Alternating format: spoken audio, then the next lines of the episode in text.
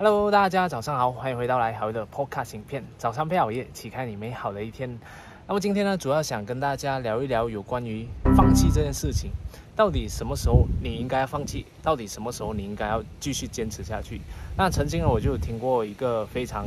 鸡打打鸡血的一个名言啊，也是我觉得非常不认同的一个名言，叫做“自己选的路，跪着也要走到完”。那我觉得这个是非常。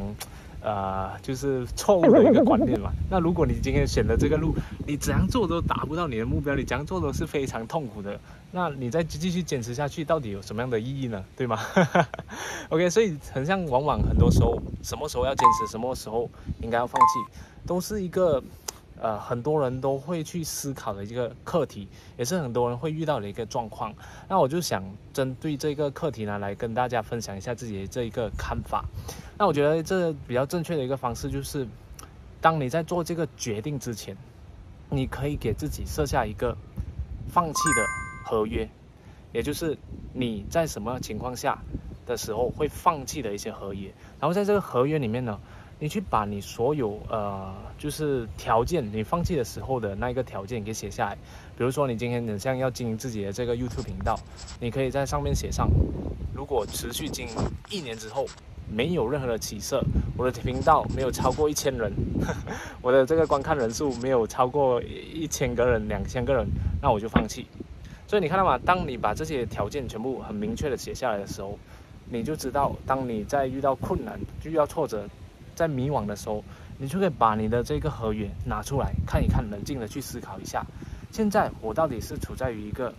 呃，就是心情低落的时候冲动做的决定，还是我是有跟着我当时非常清醒意志的情况下，呃，这这一个计划来去执行的。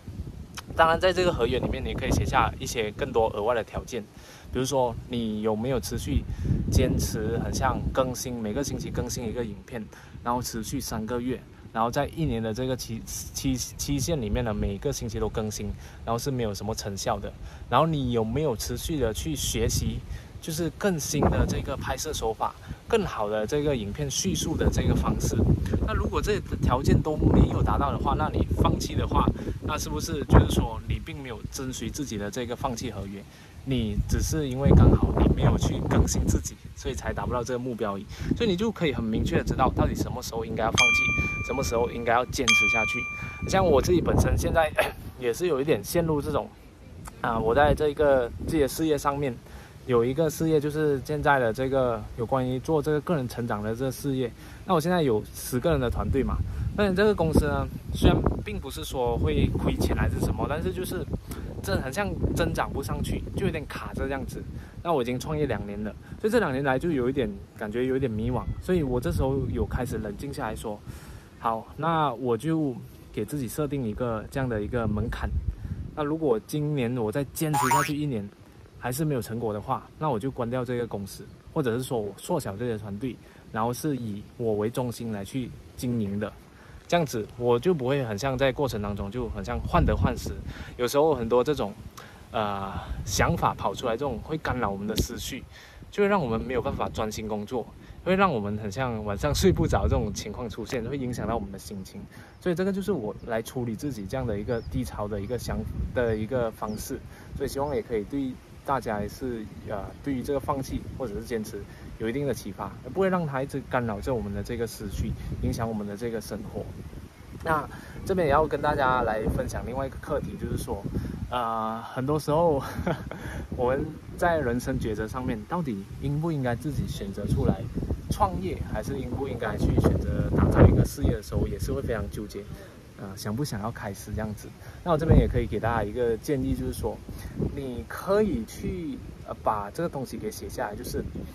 你可以接受的最低的这个生活水平，它是长什么样子的？像那当时候呢，我要开始出来做这个自己的这个自媒体，就是专注创业的时候呢，我就有这样的一个想法，说，那呃，我可以接受的最低的这个生活水平，就是只要你一个月给我一千块马币。就已经足够我生活了，所以当时我就存了应该有一万块马币啊，我就开始出来创业了。所以那时候呢，呃，我为什么会这样想？是因为我的这个家庭背景也是比较贫穷的，所以我是可以接受非常低的这个生活水平。我可以租一个很像三四百块马币的这个小小的房子，在这个城市的地区公寓的地地方一个小房子小房间，OK，然后几百块马币，然后我早上也可以吃这种面包，然后再配一些饮料，这样子就是我的早餐。然后在下午的时候呢，我也是可以吃一些非常粗糙的炒饭或者炒米粉。这样子，然后晚上我可以自己煮面来吃，然后加一点蔬菜这样子，那就足够我的这个生活了。所以我一个月呢，消费应该也不会，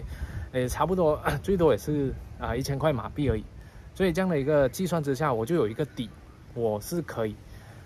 以这样的一个我自己的经济水平来生活一年，然后还不会饿死。然后最多，如果这一年里面我创业没有成功的话，我就再出来去打打工，或者是去做一做 part time，看到时候要选择再继继续坚持下去，还是要换另外一个方向去前进这样子。所以你看嘛，当我做好这个决定之后，我把所有的东西、所有的这个预设条件都已经设好之后，在过程当中我就不会再想，到底我要回去，我还是要继续走，到底我要坚持，还要继续，还是要继续放弃。所以呢，就是刚刚讲的这个放弃的这个契约。跟这一个先决的这个决定最低的这个生活水平是长什么样子的？它是可以让你在过程当中不会患得患失，不会开始有迷惘，不会开始有很多烦恼的这个情况出现。因为当当你开始很像到底应不该放弃的时候，你就会把你的这个放弃的这个契约给拿出来看一看，诶，到底有没有这些条件是不是已经已经达到了？那如果已经达到了，我还是没有得到任何的这个成果的话，那你就可以啊选择放弃，再往新的一条道路上去开始去尝试，开始去前进这样子。所以呢，呃，我就希望也这样的一个分享可以给大家有一个小小的一个启发，可以想得到，哎，到底这自己的这个生活的这个过程当中，有时候有些事情想要做但不敢做的时候呢，是可以这样把所有的东西给列出来，这些条件列出来的时候。